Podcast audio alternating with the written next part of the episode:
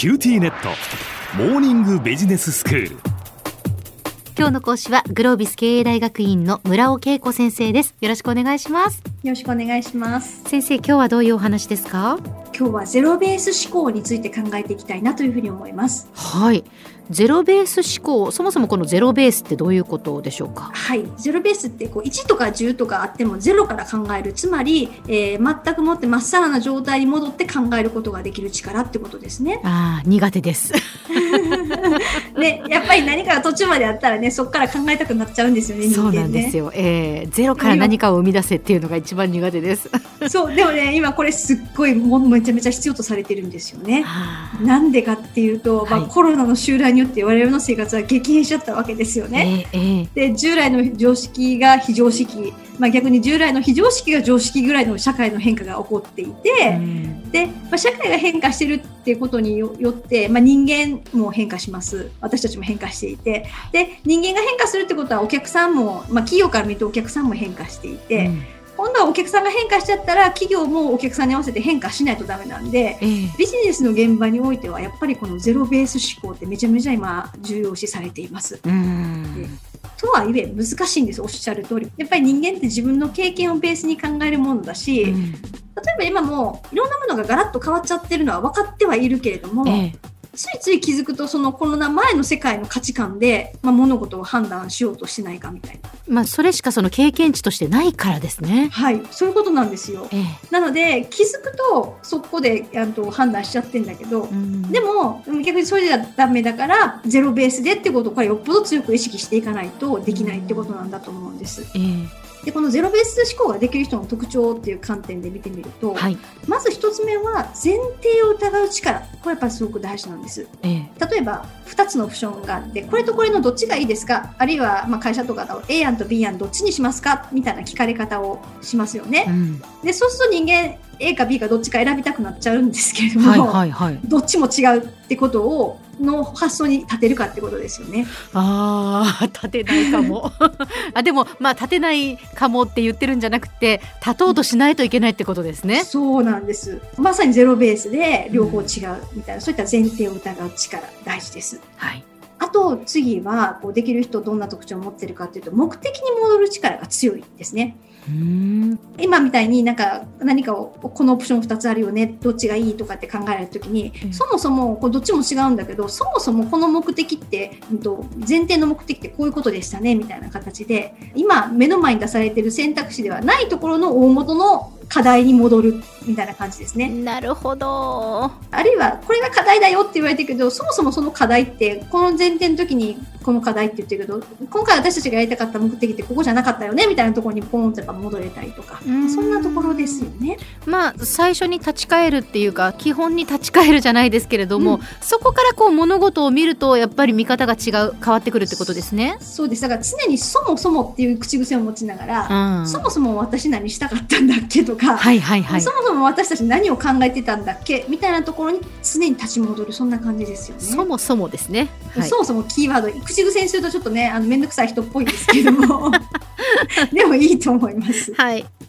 それから森を見る力というか、まあ、全体像を抑える力みたいなことなんかもすごく大事です。うんうん、今自分が考えているところっていうのは一体今全体構造の中でどこの部分を考えようとしているのかっていう、まあ、頭の中にちゃんと地図があるかってことですよね。はいでこの地図がないとあっちこっち行っててで自分もあっちこっち行っちゃってることに気づけないので、うん、気づくと頭の中が整理されず散らかってきてるんだけど、うん、もう散らかってることにも気づかないみたいなことになっちゃうので、うん、まあ、常に全体像の、まあ、地図を描くようなイメージを持ちながら今自分はこれについて考えてるよねってことを抑えるってことが大事なんですよね。これ結構コツがあって私おすすめするのは、紙に常に紙に書くってことです。紙に書く。はい紙に書きながら考えていくと、まあ、文字でもキーワードでも何でもいいしちゃんと図に構造化できたらこれはもう素晴らしいんですけども、えー、なかなかそんなこと急にはできないんでまずは自分が考えてることを真っ白の紙に書きながら考えていくわけですよね。でそうするとなんかずれた時にもそこに字があるから戻れちゃったりとかするのでなるほどやっぱ視覚化するって大事なんですね。大事だと思います。で、視覚化すると何と何がつながっててっていうつながりもなんとなく途中の過程で見えてくる場合がありますので、ええ、まあ、意外とね、これいいんですよ。うんとりあえずそのワードを書き出すっていうところからでもいいんですね。はい、何でもいいからそのうちに自分のやり方が多分見つかっていくと思うので、はいはい、あの言葉書くキーワード書くなんかキーワード書いてなんとなくそこに四角とか丸とかに図っぽくしちゃったりとかしてるうちに なんとなくできていくようになっていくと思います。はい、であとは反対から考える力、まあ、異なる視点から考えることができるってことなんですよね。ええ、と絶対こうだよねってこう心からなるほど絶対こうだって思った瞬間に、うん、いやいや真逆ちゃうかみたいな形で自分でチェックする力ですよね。これもまた難しい。ね自分がこうだって思ってしまったらもうそれにこう固まってしまうっていうかね、はい、そこから抜け出せなくなるような気がしますけれども。そう。だまさにそうやってよくやるクリティカルシンキング批判的思考って言うんですけど、ええ、あの他人に対して批判すると超感じ悪いやつなんですけど、そうじゃなくて常に自分に対する思考に批判的になるっていうそういった思考がすごく大事かなというふうに思います。これはやっぱ癖づけるしかないんですか？完全に癖づけだと思います。なので独り言を自分の頭の中で違う自分とこう永遠に繰り返してるイメージでしょうかね。こうだって思って、でも本当にそうなのかっていうこう違う自分が言うっていうことですね。小さい自分をちゃんと作っておいて、はい対話させながら考えていくそんなイメージですよね。でただ注意点があって、まあ、ゼロにひっくり返すだけだとこれダメなんですよねビジネスにおいては。せっかくまとまりかけた議論をそもそもとかなんとかとか言ってであのぐちゃぐちゃにまたしてゼロベースにひっくり返すだけだと面倒くさいやつやなって終わっちゃうわけなんで、はいはい、やっぱ付加価値はそこから代替案まで出して初めてこのゼロベース思考で価値が発揮できる人になれるんですよね。あなので 理想はゼロベースで考えて、はい、さらに誰も思いつかないようなこうユニークなアイデアを出せる人みたいなところを目指していくのが理想かなというふうに思いますんであのゼロベースで終わっちゃだめなんです。この誰も思いつかなかったようなアイデアを出すっていうここもまた難しいところですけど これまた次回何か先生教えていただければ、ね、えー、どんなふうにこうアイデアを出していったらいいのかっていうのは教えていただければと思います。はい、では先生、はい、今日のまとめをお願いします。はいえー、ゼロベースで考えるためにまずは自分にしっかりと批判的な矢印を向けながらですねその考えを持ち続けることなんだと思います。でその癖がついたら次はアイデアを出す力ということででまずは批判的思考からスタートして一歩一歩頑張っていければと思います。今日の講師はグロービス経営大学院の村尾恵子先生でした。どうもありがとうございました。ありがとうございました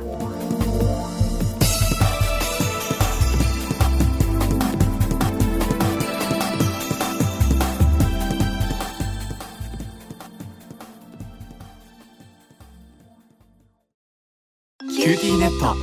お乗り換えのご案内です。毎月のスマホ代が高いと思われているお客様 QTモバイルにお乗り換えください。あなた乗り換えるわよ。お父さん早く。乗り換えるなら今格安スマホの QTモバイル